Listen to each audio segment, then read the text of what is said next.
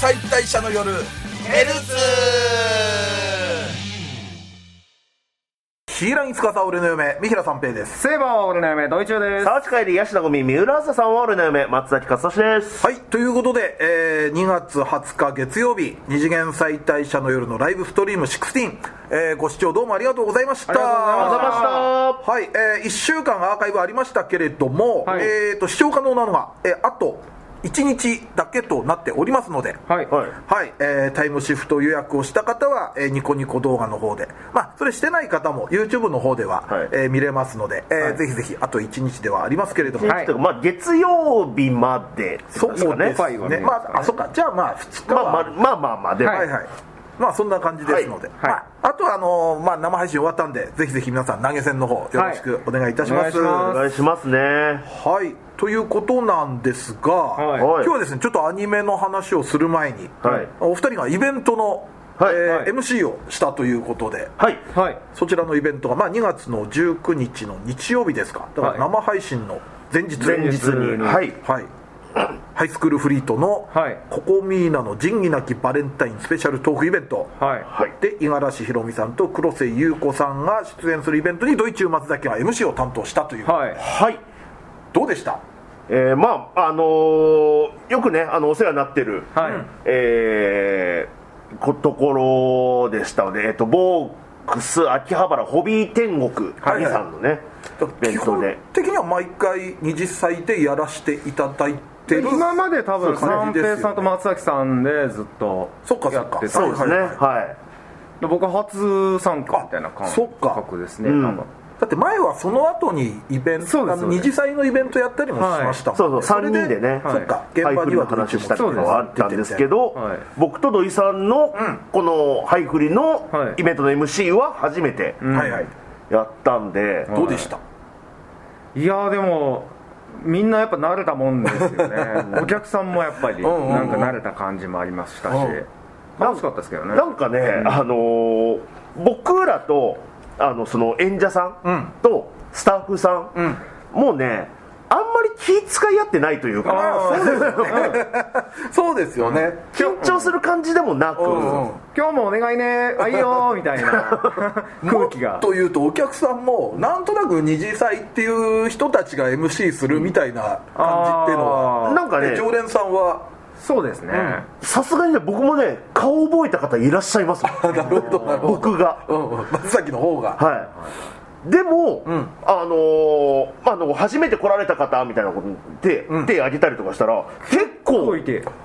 はまあ、っていうのもあのそのトークイベント来るのが抽選であ、まあ、そうですよねなのでグッズを買って、うんそれでまあ抽選券を抽選券はい引いてみたいな感じですもんね、なのであの今まで来たかったけど来れなかったっていう方もいらっしゃったりとかして、でようやく来れたっていう方もいてなるほどだから100席ぐらいの満席でしたね、うんはあだってそれをまだ見れない人もいるわけですからねそうですね、もうもう言ってもその「ハイフリ」ってアニメだともう67年前はのうんあそうですよねうん作品で、うん、でもファンとしてはたまんないですよね毎年グッズ出してくれて、うんイベントもやってくれてって、うんそうそうもう書き下ろしの、ね毎回そうですよね、で今回バレンタインっていうことでそのチョコレートを作ってそのエプロン姿のはあいいコでコちすゃんとミーナちゃんコとコミーナちゃんはいは出ていやだから今回もなんか熱気はすごくありましたねいそうですね、なんならあの黒瀬さん、はいあの黒瀬さんはその期間中プライベートで、えーグッズを買いに来てそうそうあの人のツイッター見たら全然これイベント当日とかじゃなくてもっと前にはい普通に行って、開催2日目に行ったらしいです早いなまたでくじ引いて当たったら しいです何当て込んだトークイベントに参加参加権を得たらしいですよあの人だか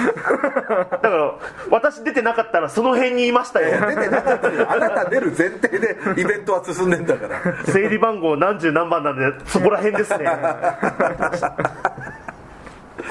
あの人本当にハイフリ好きだからねねえ、ね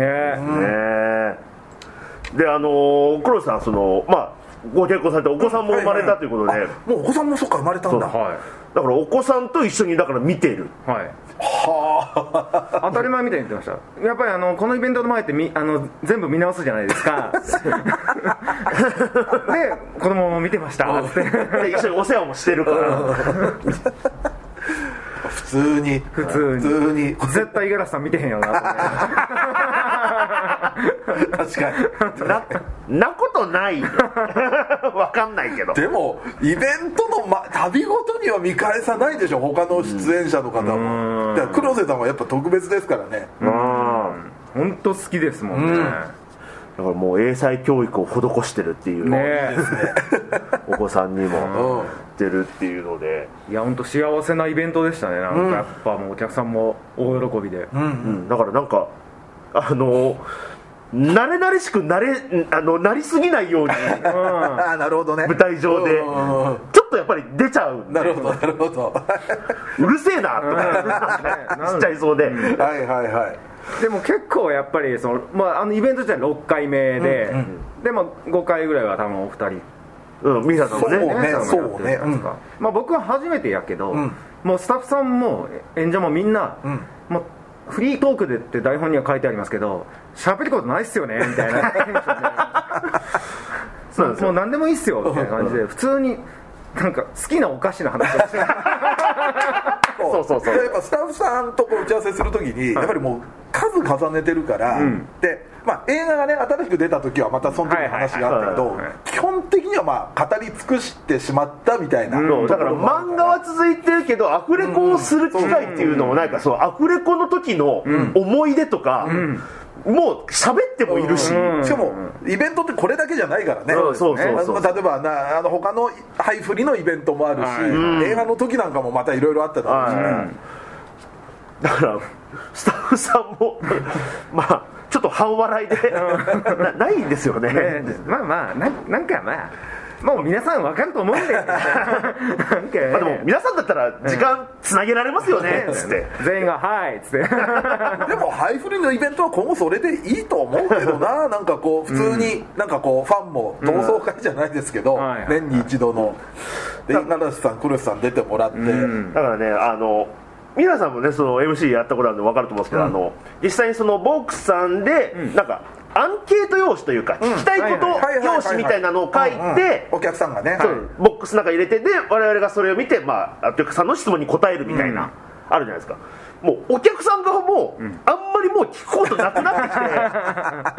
そうそうそう作品に関することは、だからもう好きなチョコレートは何チョコですかもう各方も絞り出した感じがあるなこしあん派ですかつぶあん派です かまさかのバレンタインにあんこの話を聞くっていう しかもそれね「つばんです」って言って、聞いた方もさ「はいはあありがとうございます」っていうねでも一応広げましたよ、僕あ いいね意外と盛り上がりましあたなねるほ どつばんご試合、はいえっとあんパンだと薄皮だとこっちなんですけどみたいな五十嵐さんが、ね五、はい十はいはいなるほどあの人もあの人うまいからねうんああとチョコ関係でいうともうあのキノコタケノコあ論争が論争はいはいはい嵐さんしましたねいはい俺だけでした演者側でタケノコがえタケノコははい珍しいでしょ、えみんな演者キノコだったの3人キノコ僕もキノコですしえ俺もタケノコだわねえうんでも客席も半々ぐらいであちょっとタケノコ多かったかでもそうだから珍しいな、はい、統計取ると意外とそうなんだ意外といやだから大体タケノコが多いじゃないですか、うんだからキノコ派が多いのがちょっと嬉しくて、ねそこが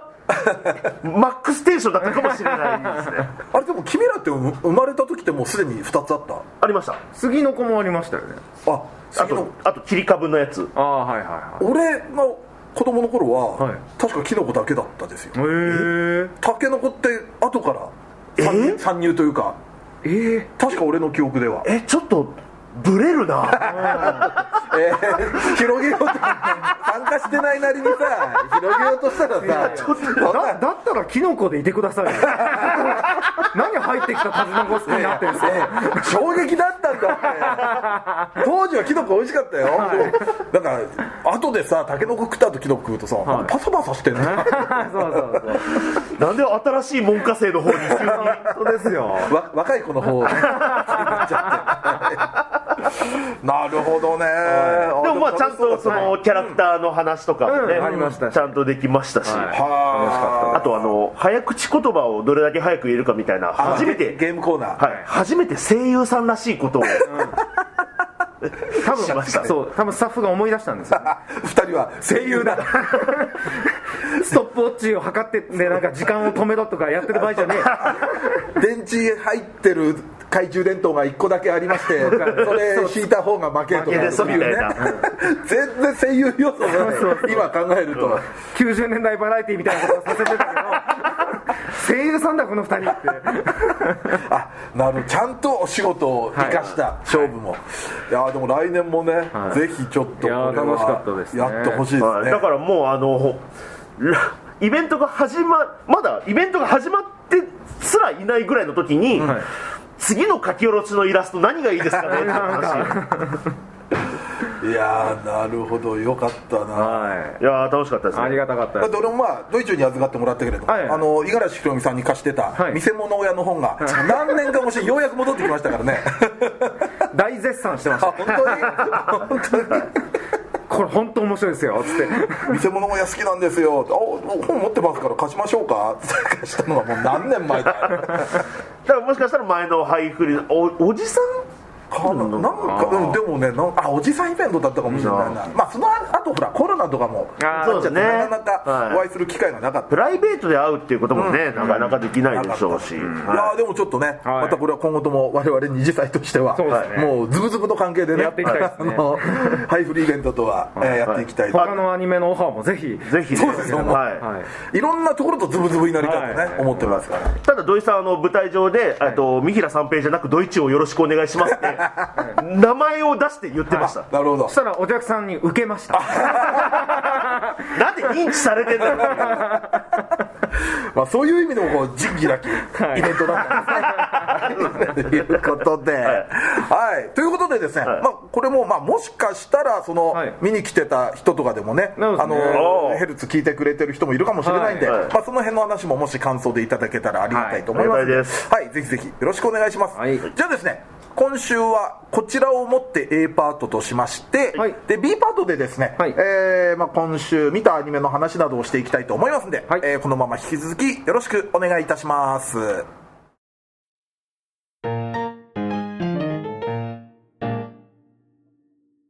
はいということで、え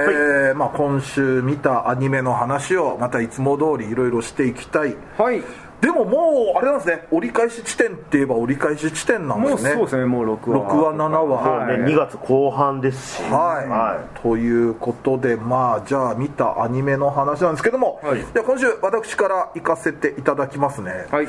あれ意外と喋ってなかったかなと思ったともちゃんは女の子い、はいはいはいうん1回くらいは喋ったかなそうですねはい、はなんですけどやっぱ面白いですね、うん基本的にもうなんかキャラクターみんななんかもうそれぞれのポジションがあってそうですねうんはいまあともちゃんとじゅんっていう、まあ2人がまあまあメインのメインの、はいまあ、ラブコメですけれども、はいで6はですねちょっと面白かったのがやっぱりそのともちゃんっていうのがどうしてもそのボーイッシュであり、はいはいちょっと男勝りなところもあるんで、幼なじみの純のことを好きなんだけれども、ん純はどこかこうやっぱり男友達のような感じでうん接してしまって、いでまあ、純の方も純の方で、んどっかで女性ってのをそうですね潜在意識の中ではだからたまに気づくみたいなそうそうそううんでも純の中でまだ明確になってないみたいなとこはだから恋心っていうのかどうかは分かってない感じですよね純からしたらなんかでもそういう部分をうん気にしてしまうみたいな、でまあこの6はですね何かっていうとまあともちゃんが誕生日であると、はいでまあいろいろこうプレゼントもらったりして、んなんか純はなんかサングラスあげて、はいでみすずは参考書あげて、はいでキャキャロルが あの金の延べ棒を学校に持ってきて、あの子金持ちなんでしょうね、でそれをあげようとするみたいなでさすがにともちゃんもいやちょっとこれはみたいになってでそしたらそのみすずがキャロルの財力に目をつけて、んであの二人は割と今タッグ組んでるじゃないですか、はいそのともとともちゃんと純を、はいはいさあいかにこう、まあ、くっつけるかあの二人の関係性めっちゃいいんですよねいいよねなんかミスズとキャロルの割とみすずの方は、まあ、ツンデレというかクーデレみたいなとこがあるんで、そんなベタベタじゃないけど、まあ割とキャロルはだってね、ん割とみそず懐いてる感じの懐いてるっていうはい、でまあ協力してですねその キャロルの財力で、ともちゃんを変身させると、はいで、まあ、3話あたりでも、その純となんかデートみたいなことするんでこうであーしたんですけども、はいはいはいその時は割とボーイッシュ系だったじゃないですか、まあ服選んでかっこいい感じ今回はもうスカートとウィッグとメイクで、んもっと女の子っぽくさせようとうんするみたいな話が核なんですけども、はいやっぱりその何ていうんですかねまあいろいろこうこのラジオでも話題には出ましたけれども、はいやっぱりそのともちゃんにもうんいろいろ問題はあるぞ、あると僕は思ってますあの友と純がい男女としてのカップルにはいまだなってない至ってないっていうのは、あのまあ、そういうスカートだウィッグだメイクだをやらされるってなった時に、まあ、普通だったらおしゃれじゃないですか、はいはい女の子に、おしゃれをさせられんのかじゃないですか、うんもうともちゃんが発したのがえそれは女装するってこと か悪いこれは悪いねそういうとこだぞ本当お前そういうとこだとっていう おしゃれを女装と解釈する女子高生ダメでし ょそれで私だって女なんだって言われてもそれはそれはともちゃん違うよと説得力がないですよねまず自分を騙しきれてないとでしかもあのウィッグをずらっていう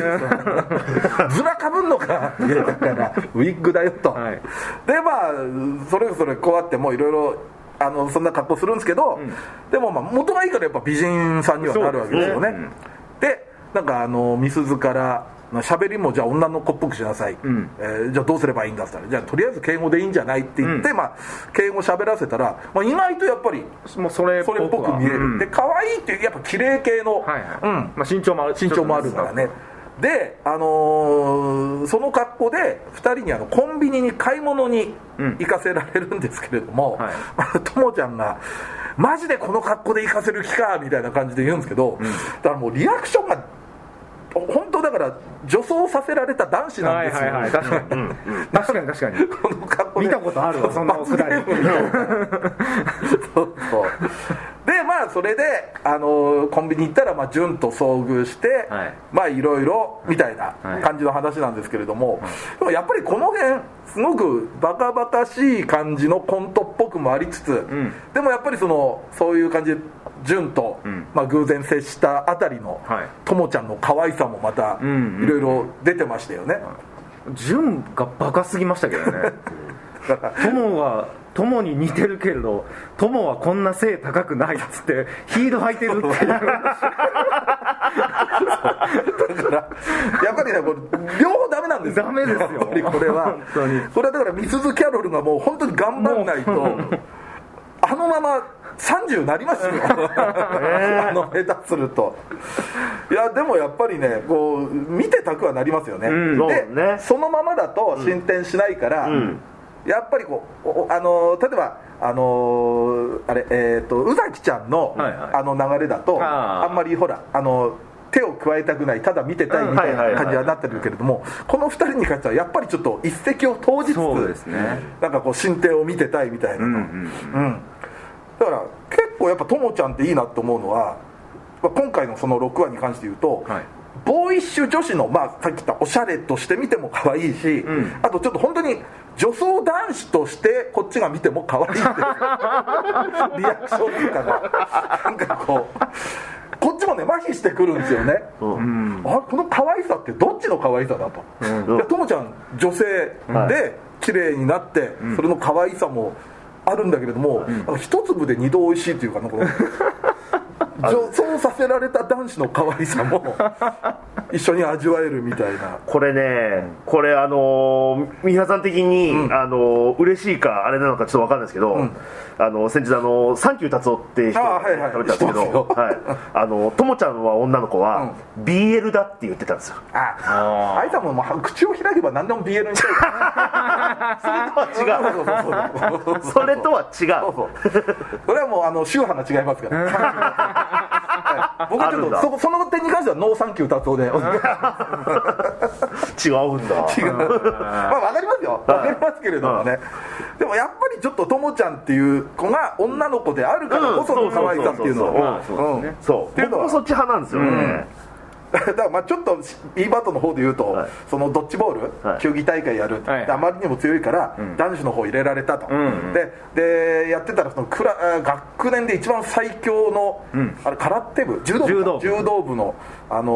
ーゴーマ先輩っていう人と戦う、はいでゴーマ先輩もなんか挑発するわけですよね、ともちゃんを、うんあーなんか空手部のエースって聞いはて、いはい女のエースって聞いてて期待してたらなんだあのか弱そうなお嬢さんじゃねえかみたいな、ん明らかに挑発してるのに、めっちゃくちゃ喜んでる、あ の子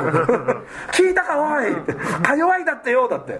力は強いみたいな 順をバンバン叩きながらね言ってたからまあでもねそういうような感じで非常にともちゃん可愛いんで、はいこのまま見ていきたいですねあのカップルはいうんはいアニメ見てないと今のセリフ全部神取忍さんで ねぜひアニメを見てアニメを見てくださいビジュアルも見てください、高橋礼さんも喉心配になってるよね結構シャウトがさ、ああ多いですねのぶとい声わざと出しつつリアクションうでわーってとかね叫ぶから、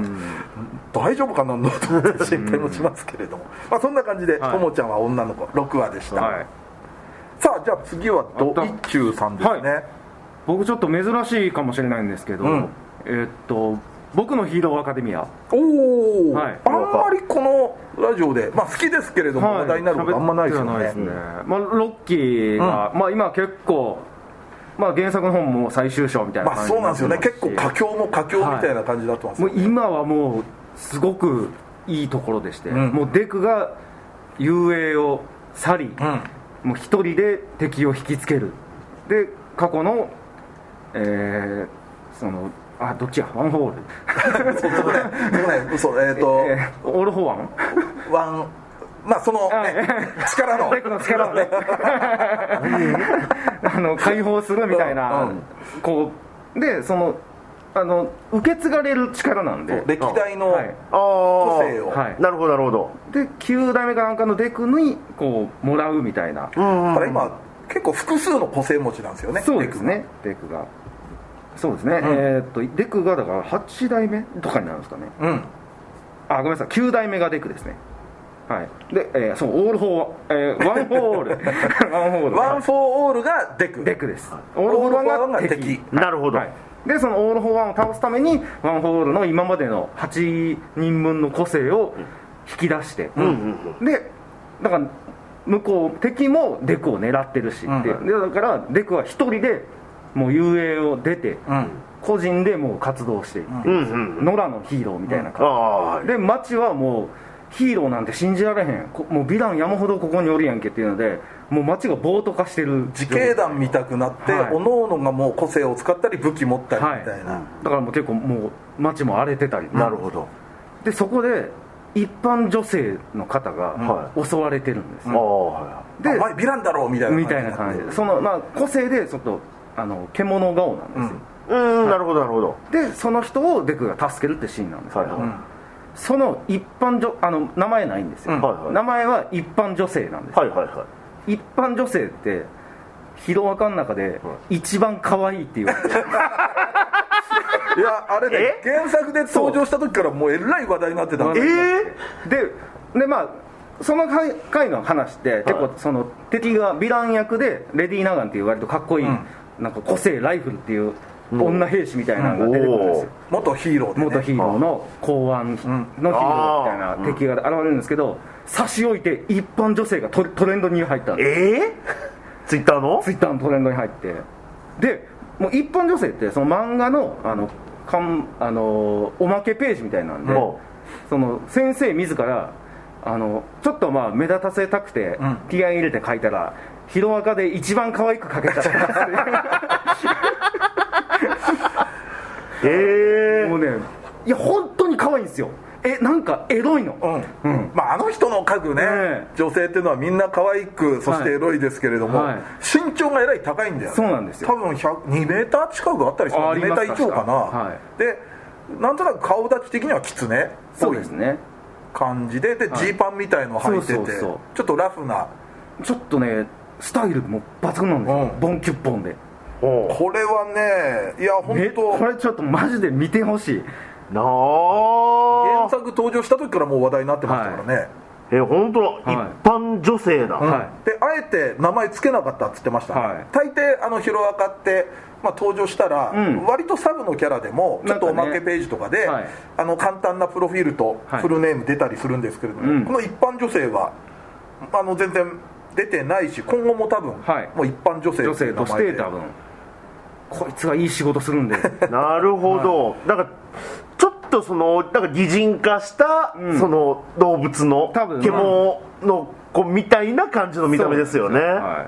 はあでも結構この一般女性さんの、まあはいいまあ、異形の個性じゃないですか、うんそれっていうのは、まあ、今新しく出てる単行本だと、はいまあ、他の割と、えー、遊泳のキャラの話とちょっとこう振りになってるみたいなところもありますようーねんその異形の個性持ちがいろいろ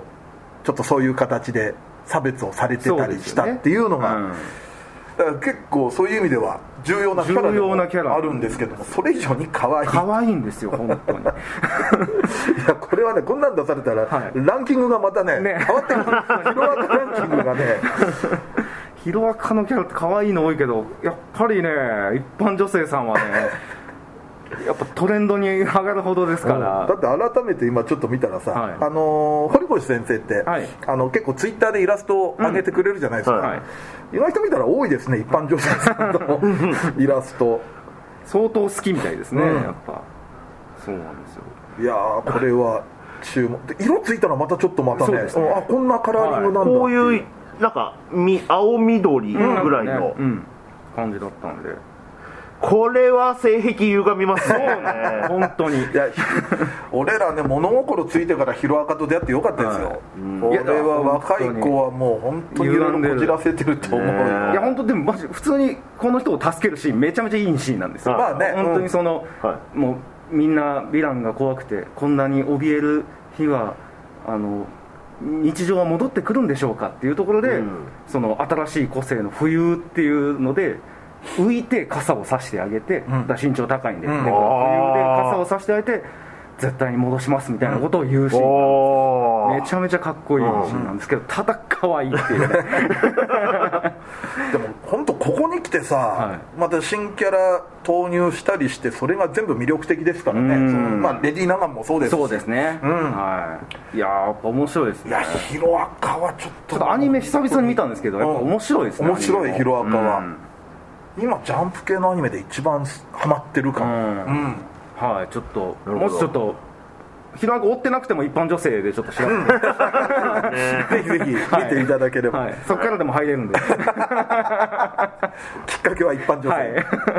はい、はいな感じはいじゃあ松崎さん、僕です行かきましょう、えっ、とじゃあ僕はえっ、といじらないで長瀞さんはいはいの、えっと2期、はえっ、とセカンドアタック、セカンドアタックえーなんですけど、うんこれもあさっきのともちゃんの話じゃないですけど、んあのーやっぱり先輩も悪いなっていう結局なんかね、そこになっちゃうんですよね、なんかすごいあのキモキモみたいなことをすげえ言われるじゃないですか、うんうんうなんですけどいや確かにきめえなっていうところがあって、あのー僕一番おわすなんかすごいなと思ったのが、えーっと長瀞さんの、えーおっとが風邪をひいて家にお見舞いに行くみたいな話があった後に、はい先輩も風邪をひいて、ただ長瀞さんがその家に来るみたいな感じの話なんですけど、で、えーまあそのかえー風邪で弱ってると、まあ、その長瀞さんがなんか、えーとおかゆかなんかを作ってくれてみたいな、まあよくある、はいはいシーンなんですけど、んあの先輩がもう風でね、うんもうぼーっとしてるんですよ、うんだからもうあの本当夢見てるような感じで、はいはいはいだから夢で、うんあの長瀞さん成長した長瀞さんらしき人に、うんうあのご飯をあーんさせてもらってるんですよ、うんでそれが実はその現実ともリンクしてて、実際も長瀞さんにおかゆをあーんさせてもらってて、はいはいみたいなでその流れでなんか美味しいよえっ、と下の名前なんだけど、えーと下の名前がね、えーと早瀬あそうそう、うん早瀬って言っちゃって、んで長友さんがちょっと、あのーびっくりするみたいなシーンなんですけど、はいあのーちょっと早すぎないかっていう ちょっと先に進みすぎじゃないかっていう、まだ告白なり付き合ったりとかそういうのもまだ全部すっ飛ばして、妄想の中で、うん結婚してて、もうあーんもしてもらってるっていう、これはちょっと悪いなっていうでね、そんな明確な説明はできあのされてないけれども、作中で、もうね、妄想が出来上がってんのよ、ねあの長瀞さんとおそらく同棲なり結婚なりしてて、あのお互い仕事についてて、多分長瀞さんは仕事から帰ってきた時なんだろうね、はいリクルートスーツとか着てんのよ、だそうああからもう出来上がってんのよ、なんか人生のプランが。自分の仕事は何で長友さんの仕事は何でそうそうそうおそらくこういう部屋に住んでてみたいなのが告白もしてないんですよこの子はすごいよこれって ちょっと行き過ぎじゃないか ってい確うかにでもこの話のね僕ね好きなのはね、んあのおお母さんが帰ってきて先輩の、はいそしたらそこで長瀞さんが「あしまった」みたいな、ん要は女の子が勝手に入ってきてるみたいな感じ、うんうんうんからでもそこであのーまあ先輩の部屋2階なんですけど階段から降りてきて、お母さんにちゃんと礼儀正しく敬語で挨拶するところいい子これは良かったですねあれは良かったですねやっぱでもちゃんとしてるじゃん長友さんそうそうそうそうそうだから安心した感じがちょっとありますよねうん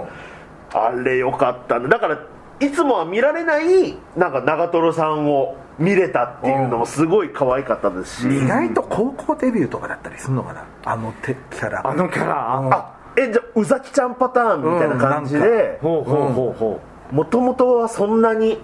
うんなんかどうでしょうかねどこの妄想どうでしょうかねあこの出来上がった妄想うどうで俺しょはうか好きですだってねその長友さんお姉ちゃんが出てきてね、その昔の話するのなんかちょっと嫌がられてたりしたじゃないですうかんうんうんなんですかねあの昔の子供の頃の写真でなんかメダル持ってる写真がなんか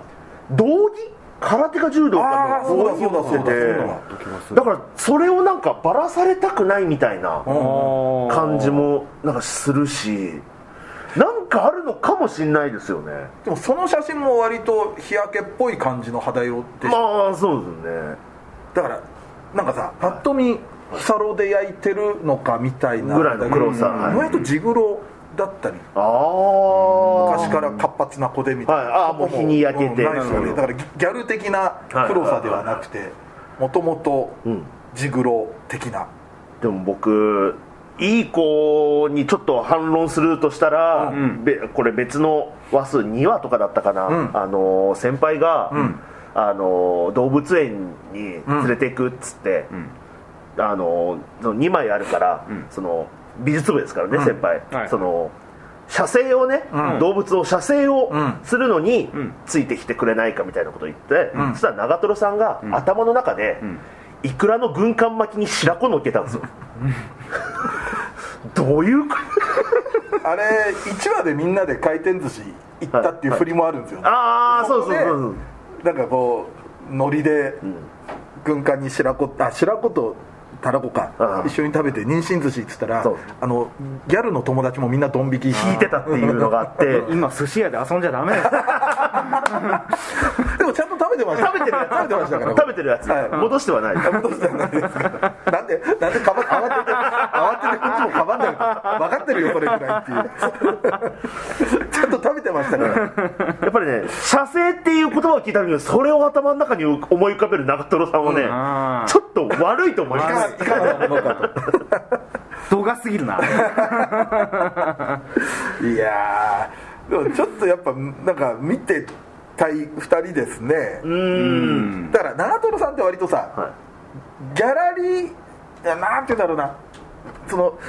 ギャラリーがいるとさ悪乗りするタイプだと思うんですようんうんうんまあまあ確かに先輩と2人だけだったら、まあ、先輩がギャラリーになるっていうところもあるからあれですけど、だから割とそのだからお母さんとそうそうそうだからギャルの友達も先輩も見てないとこだと割とあれが素なんじゃないかなと思ったりも、なるほどねうん、するわけですよねそのパジャマ姿の長瀞さんもね、んよかったですしね、お姉ちゃんプリン買ってきたっていうところとかでパジャマ姿見られて一番やっぱ恥ずかしがるっていううん慌てるっていう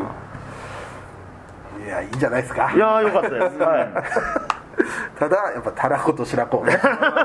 とダメだないかに食べたとはいえ寿司屋でやっぱ今ね遊んじゃいけないというちょっと教訓めいたいくらいくらといくらと白子でしたからねいやでもたらこたらこでしたっけうん俺メモ ってるもんメモってるもん一話のあの見どころとしてメ モってるもん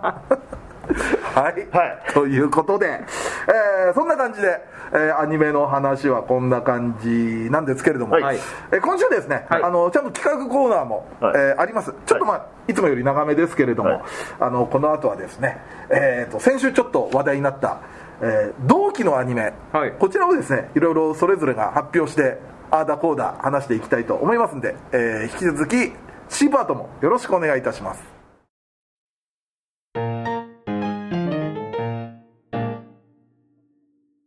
アニメ「同期の桜」はいということでですね、まあ、先週ちょっとそんな話にですねあの脱線トークの中で出た、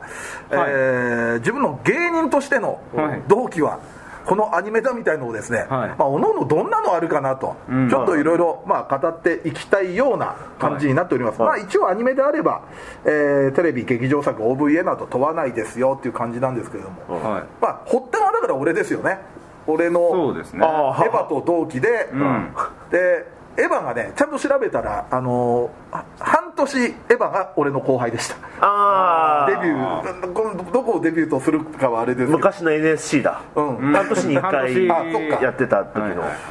多分俺のピン芸人の初舞台が95年の4月なんですよ確かほうなるほどうんだそれで言うとエヴァは10月その年の10月なんで、ん半年後輩、うーんね お同期の中で一番売れましたねそうですねの人は売れっ子また息が長いねもうあんなにずーっとねそう MC やってるしそうですよほら同じパチンコでもね俺らはほらパチンコ営業みたいなのあるけどあっちはもう CR 展開ですからねもう動く金が違うということでその三平さんの別の他の同期っていうのは他ね、は例えば、あのーあれですわあ僕多分大川工業所属になったのが94年の11月の末なんですよ確かはあ24日だったような気がするんですけれどそこまもで覚えてるすごいななんかね昔メモってたのえーなんか部屋に貼ってたの若い頃でも引っ越しの時なくしちゃったの メモってるだけでもすごいすごいそれでいうとねやっぱりこれもちょっと話題出たのかな魔法騎士レイヤースああレイアースレイアースかレイヤース同期かあと本当のでも月まで一緒の同期はね恐怖の京ちゃんでしたあああ恐怖ダウンタウンのダウンどタウンのっぷええ感じの中はいはいであったアニ主メ題歌が篠原涼子横丁はパリのシャンゼリゼし藤の知り合いで入って覚えてん ないかななんか恐怖のおばきゅうのちょっとパロディみたいなグロいうんはいブラックユーモアみたいな感じの、腹抱えて歩くなもしかすると恐怖の京ちゃんがアニメ的には所属を基準にして考えるとそこかもしれないですねすごいいっなぱいありますよめちゃめちゃだからレイヤースも恐怖の京ちゃんももう普通に地元でそうそうそう学生時代見てるまあそれはそうですよねん先輩ですからそうなんですけど西田って先輩だなやめて 恥ずかしいもうお二人どうですか俺どこ2000年ってことになるのかな、 2000年かそうですもう99年に NSC 入学したんでで、まあ、2000年卒業してって考えたら、そうですね2000年ですねえー、なんだろでうも2000年とかやっぱりその99年とか2000年ってやっぱりその世紀末的なうんうんうんドラマでもあったじゃないですかなんか、うんうんうんなんかそういうなんかえっ、となんかに、まあ、20世紀21世紀みたいなとかもうミレニアムミレニアムそうそうそうそうそう、ミレニアムム問題もありましたしね、はいはいあった2000年問題2000年問題ねなんかいろいろなんかね、狂っちゃうんだ狂っちゃうんだそうそうそう言うほど狂わな言うほどかなっんもなかまっあたまあ、まあ、頑張ってくれてたんでしょうけどねおそらくいろいろと、はそれで見ていくと2000年だと2000年はいろいろ何 かねデ ジデジタル所さんってあったの い、あ前も言ってたよ、うんデジタル所さんのた話細 さんと同期にするんじゃない初めの一歩あーアニメあ実際に、はいにその NC 卒業した時に見てたアニメとかっていうのはないんですかあの時っていやでもね NSC 卒業してからほんま結構何もしなかったみたいな日なんか言ってましたね、そのゲームばっかしてたみとたいなか卒業って何月なの一応3月でも僕らまともに卒業もしてないんでん途中で行かんようになってそのまんまダラダラして急に東京出て行ってお笑い始めたような人間なんで あじゃあ向こうでは、はいまあ、デビューって形じゃなく東京デビューなのそうなりますね多分なんでもっそとれ後はかな後かもう2000年の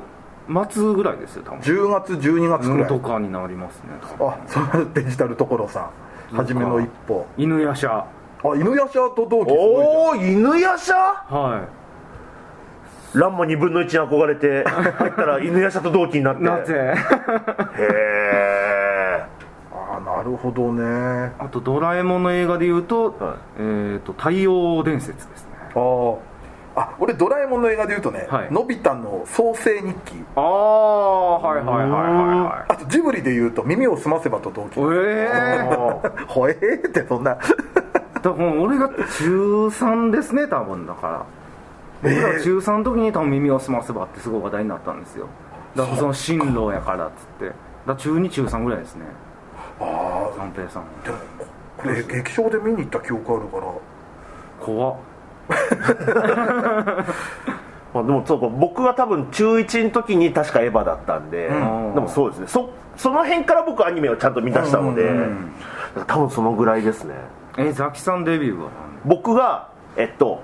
えっともともと18で上京してきて、えー東京アナウンス学院お笑いのタレント科っていうところに入って2年生二年生でやそうや卒業したのが、えー2004年なんで,、うんでそれから太田プロ入ったんで僕、えっとデビューが2004年の4月1日からにしてるんですよ、なるほど、うんうんいろんもういろんなものでだから、うん養成所時代はもう含めません、はいはいはい、うんうんうんで、えー2004年の4月で言うともううちもね結構でかいのいますよおケロロ軍曹おおおーケロロと同期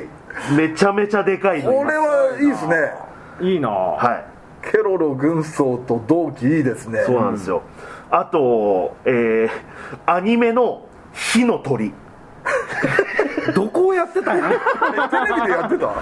あのー劇場版そうそうあの NHK 総合 BS ハイで手塚プロダクションが、 あなんか特番的なあれですいねやえっ、としっかり、えっと3ヶ月やってますね、えー、あ全然記憶ないなあであとはモンスタああー見てた見てたえモンスターのアニメーあのの時がはい年がデビューか、同期ですえごめんそれが2000 4年の7月だってもうその頃アニメ界をやってたもんすでにあうんあだからそのえっとちなみに僕2004年の4月1日ってじゃないですか、あはいだからその日に始まったアニメもあって、ん僕がねすごく覚えてるのは、あの恋風っていうあへあ懐かしいこれはねあの問題作といえば問題作なんですけど、兄妹そう実の兄妹の恋愛だかえで結構、まあ、シュートなというか、んガチなら小さい頃い生き別れになって、はいはいはい会って相手を好きになってしまってから血のつがなかった兄弟だと分かるなるほどなんかねでお兄さんの方も割とそんないい男っていうシュッとした感じでもなくだからもうアラサーぐらいの、うん、うんうんなんかたまたまそのお互いが兄妹と知らない時になんかお同じタイミングでなんかなんだっけ観覧車かなんか乗ってでその時にねなんかいろいろお兄ちゃんの方は振られたりとかいろいろあったのか、その子の前で泣いちゃうんだよねうんうんっていうのが出会いっていうなんかねはいで後々に兄弟だっていうことが分かってっていうへえあこれ名作ですよでも面白最そう終回とかもね決して楽しいだけの作品じゃないですけれども、うんうんうんだから、えー、と同じ年で言うと、んえっ、となんかうちのですねスクランのアニメがああ半年後10月にうん10月クールのアニメだったんで、だから確かに芸人デビューした時にアニメで見てた覚えがあります、そうかでもアニメ視聴が割と地続きなんだねそのああそ芸人う前後そうですね僕芸人やり始めた頃は僕がそのアニメ好きとかを隠してたので、ああの我慢しないといけないって思ってたんで、こっそり見てたし相方にも言ってなかったですしあスクランそうブリーチもそうほうでかいの多いですねローゼンメイデンーローゼンメーデンかローゼンメーデンと同期かローゼンメイデンブラックジャックえ菜の葉も菜の葉2004年10月あ菜の葉そうだ菜の葉もそうですねすげえはあでもなんかもう最近のって感じがするないやいやもう20年近いですもうほぼ20年前の話なんでですもけね ど俺これみなあのいざねちょっと自分で興味深いのが、はいあの結構芸人のなる、まあ、上京してからた例えば2年くらいあの専門学生時代あるんですけど、その時は割とアニメからおそらく離れてるんですね、はいその期はいはいはい間高校の終わりくらいから、でも、まあ、よく言う俺が言うこの世界に戻ってきたのは「スレイヤーズ」って作品見て、はいはい割とまたどっぷりみたいな話するんですけどもそれがクセレイヤーズも同期なんですよほ見たらこれもしかしたら本当の同期くらいの月ですね95年の4月7日なんでだから多分芸人になっていろいろ辛いこともあって、またアニメにアニメに駆け込んだのがおそらく95年なんですよ大変だったもんな僕すいません、えっと、映画だとジブリだと僕同期ハウルですおおおハウルが2004年の11月ーうんなので、えーあとスチームボーイおおスチームボーイアップルシードアップルシードそして「クレヨンしんちゃんは」えー嵐を呼ぶ夕日の春日部ボーイズ超名作水島努、水島勉の超名作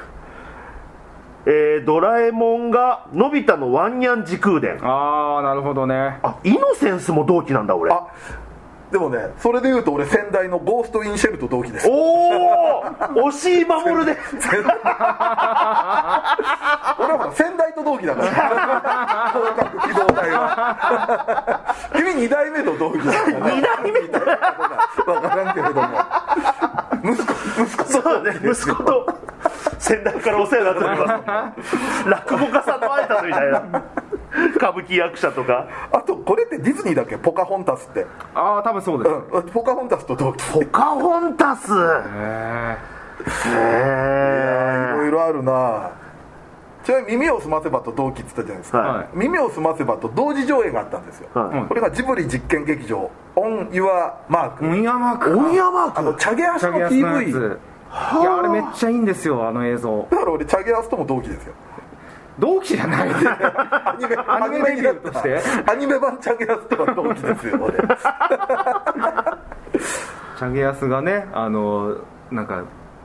翼の生えそうそたう天使みたいな女の子女のを子を救い出すっていうショートムービーでチャゲアスの曲チャゲアスの「オン・ユア・マーク」っていう曲を一曲流してはいはいはいはい映像だけを見せるっていううやつなんですだからまあ本当 PV なんですよね、んそれの公開劇場公開が「耳をすませば」と一緒にやったみたいな感じで、あーでも僕1年先輩がうん那須アンダルシアの夏ああ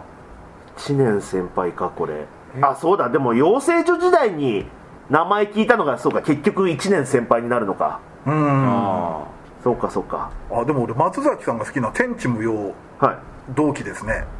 アニメえっうんと、アニメしまあ初代というか多分最初のやつかだから日曜のえっとはいサザエさんの真裏でやってたやつですね、うーんだって天地無用はあのその当時住んでた大川工業の倉庫として使ってたアパートがあってそこ住んでたんだけどそこで見てた記憶あるもんなあそうか新天地も今確かにその僕が中2ぐらいのとこ時なんでそうですね初代の天地まあ天地無用はね OVA もあるから、うんうん実際のまあそうね OB がちょっと先なんだ先なんです先です先でその後にテレビ版なので、はいはいちょっとラグはあるんですけどでもそうかテレビのうん同期かあそこと同期あかとあずきちゃんとも同期うえあおと俺これ多分ギリギリだと思うんだけどセーラームーンスーパーズはいはいと同期ですねこれ多分セーラームーン最後のシリーズじゃなかったかな多テレ分ビ版そうじゃないあ多分るギリギリセーラームーン時代なんですよギリギリ安清と同じ舞台に立ったことがあるあるみたいなあの時代を知ってるんですね そうってそういそううそうセーラームーン師匠と同じ時代を でちなみに僕は上京してきた年2002年で言うと、ん僕あの僕のいもう一番好きなアニメ映画と言っていい千年女優あ千年女優、えーあとジブリだと猫の恩返しあ猫の恩返しあかあれも劇場見に行ったなあれが僕が東京に出てきたのと同期っうんて感じですね俺ジブリはギブリーズだ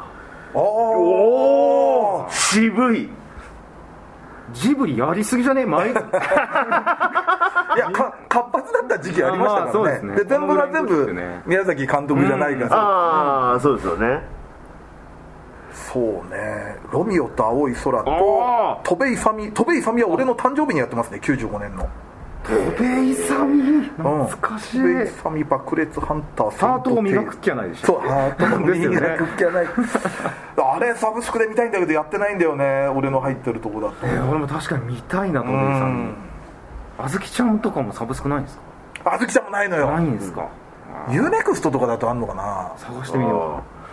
あとあそうですね2002年だとなんか前も言ったかもしれないけど「アズマンガ大王」のアうニメがあアズマンガと「アズマンガが」のアニメが始まった時に僕は東京に出てきましたああなるほどね、あ、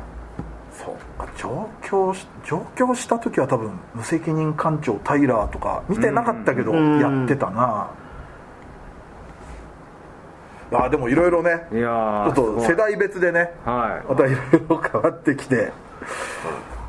いやーちょっこれまた生まれた年にするとまた変なことになりとますかあら、ーね、生まれた年になると もうあのアニメ僕の話はもうせめて漫画にしないとい ああちょっとまたそういうくくりでもちょっといろいろしこのね同期の 同期漫画のに同期のジャンプにしまあ同期のジャンプああとかね、すはい、なるほ少ど年誌とかね、はでも同い年ってのもまたいいかもしれないですねい、おーうん、まあ漫画アニメ、はいだって同い年って下手したら俺だってよく 知らない見てはないわけですからおそらくまあでも 僕同い年だったらあのう超売れっ子が2人いますからおじゃあちょっとその辺もやりましょたうやりましょう今後は、うんはい、ということでですね今回はえーっとまあ アニメ作品のい我々も芸人としての我々のはい同期をいろいろ語るコーナーアニメ同期の桜でしたまたこのパターンでですねいろいろやってみたいと思いますんで、えーよろしくお願いいたします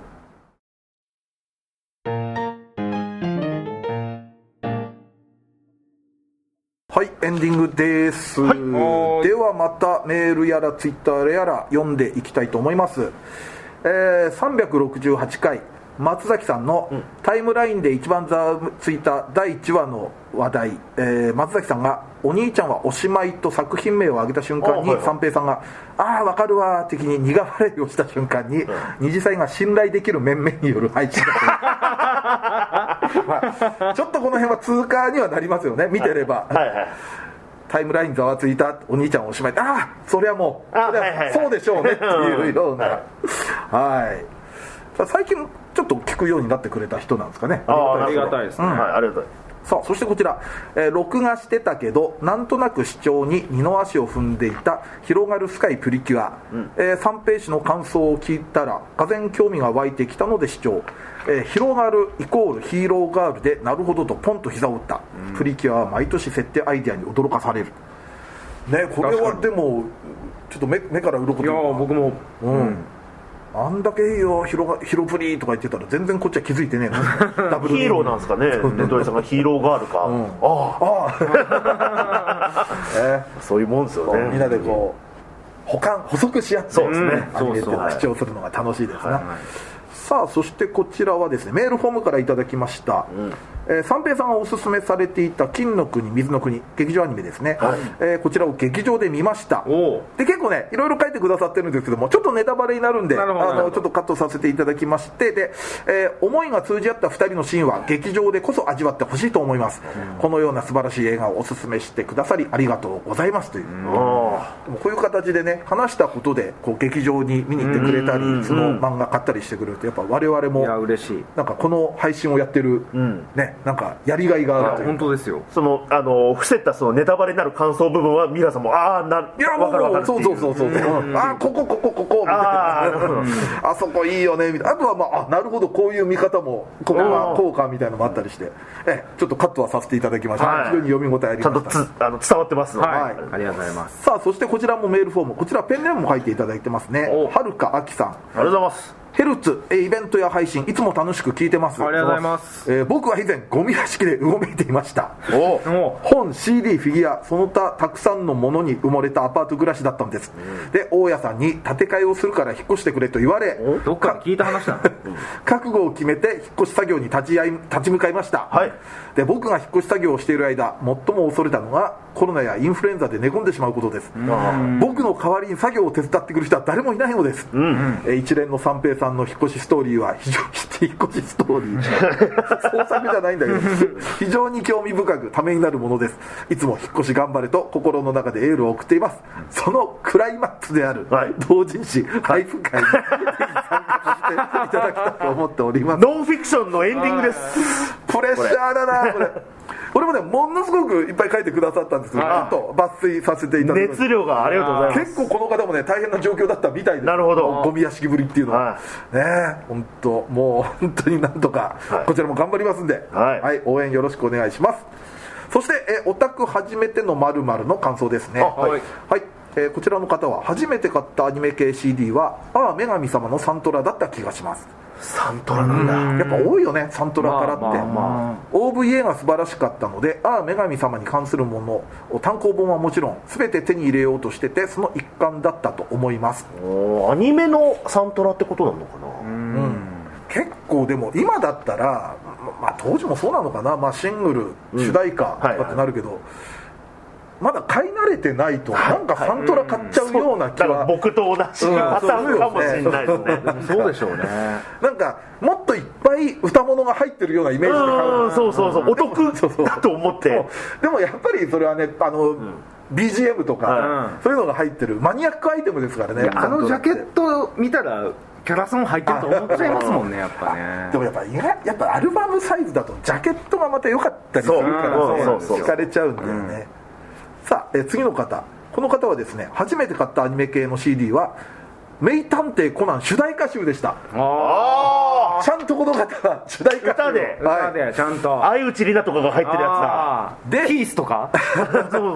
でこれは親に買ってもらったんで,、あではいはい自分で買った CD だと、えー8センチシングル、まあ、だからいわゆるシングル版ですね、はいはいシングル CD ですねで「フィールド・オブ・ビュー」のだんだん心惹かれていくです、ね、ドラゴンボール GT はい GT のオープニング、まあ、8センチシングルも、まあ、買いやすかったですよね買いやすかそったの慣れちゃえば慣れちゃえばっていうとおかしいですけど、まあ1000円まあそうそうお値値段段もはやっぱ800円とかもねあれ最初800円くらいだった800うんで1曲しか入ってると500円とかもありましたからああなるほどなるほどそのアルバムはやっぱ子供の時停電買ったもんなやっぱ3000ぐらいちゃんとお金貯めてってこうんこでも今だと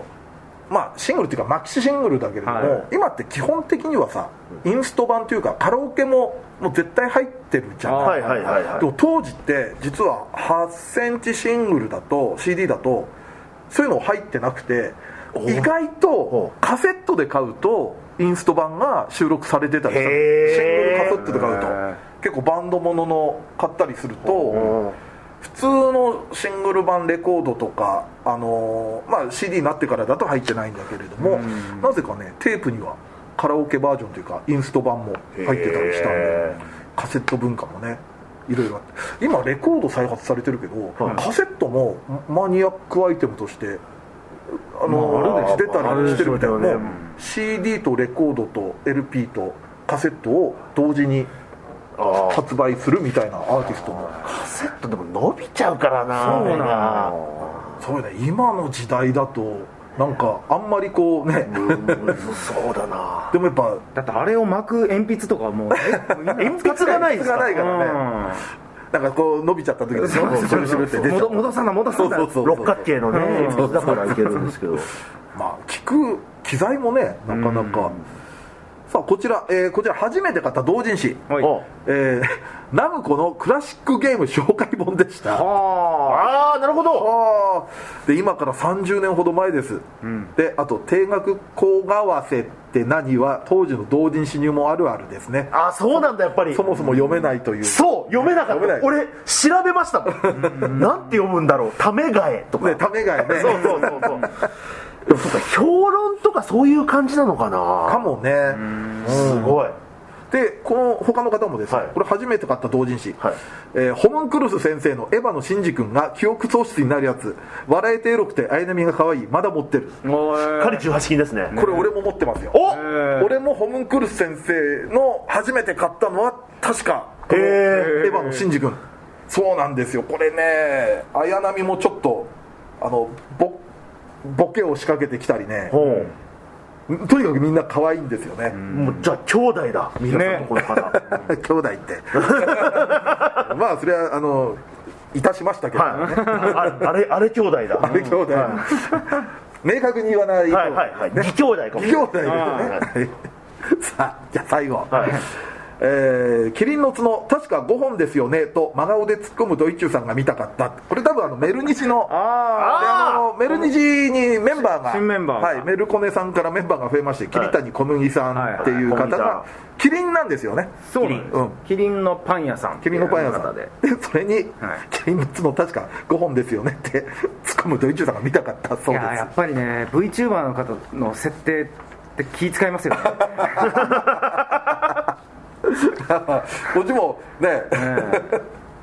どこまでこうどこまでね踏み込んでいいかやっぱり頸椎一本だけ多いんですかとかなんかそんななんかそれはでもいらないのよ はい本来は ね軍司先生のことどう思ってますとかねいらない軍事先生はキリンをあんだけ解体した軍司先生のことどう思います角5本なんですかえどう確かあでも確か、うん、そうやった気がするな、うんへー大きいのが2本あってああこの辺にもボコボコってあったんちゃ後うかろなの方に確かへということでメルニジの方もねはいよろしくおーよ願ろいししますくお願よろしくお願いしますいしま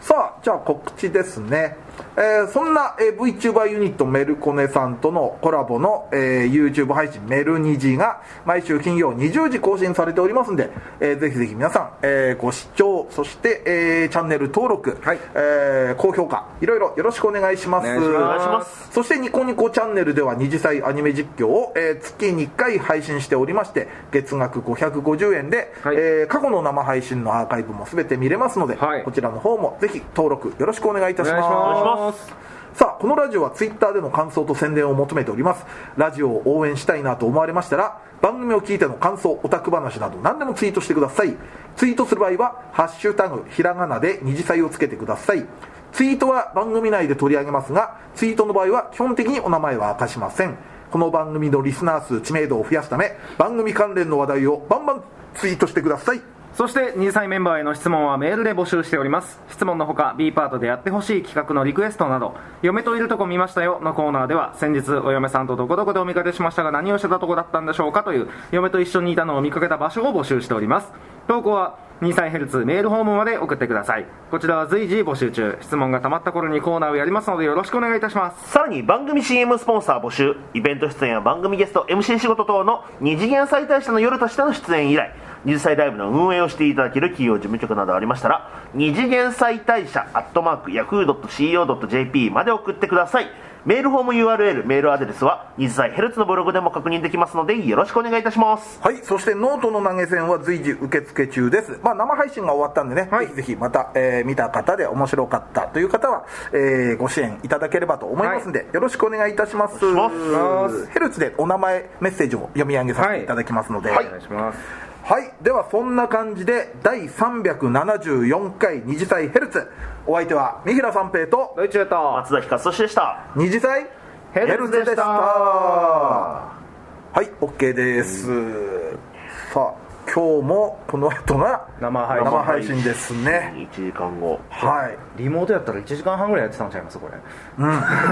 そうですねがっつり対喋面りでましたテねンポよくですけどおー久々じゃないですか C パートまでがっつりそうね、まあでもいいんじゃないですか、ねえ、うん楽しかったです会った時はこんな感じで、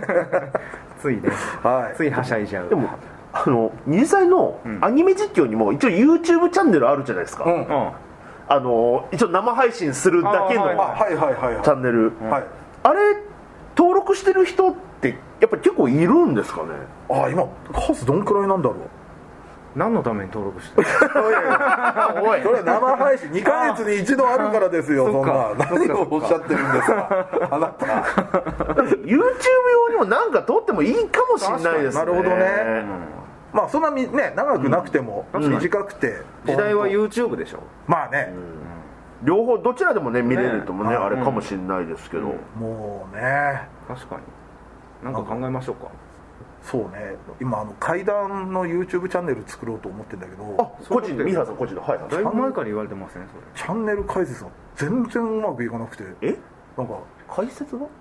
作って、はいチャンネル作ったんだけど、はいもう名前タイトルを変えたいじゃんはいそれをやるとなんか反映できませんみたいになってあれ確かちょこちょこ変えちゃダメなんですそようね2週間に、はいえー、2週間に2回だけかな変えれるであもそんな鉄板なんか手順が間違ったのかなんか全然え更新されなくじゃてあもう新しいチャンネル作った方がいいですよ、それをねもうい一回もう実はやってえ それでももうえ俺ねこれね霊障だと思ってる これもう地全部じゃあやめた方がいい地味な霊障だねこれもうなんか声が聞こえるでも顔が出てくるでもなくタイトルを変更できないだってどうしてどうすれば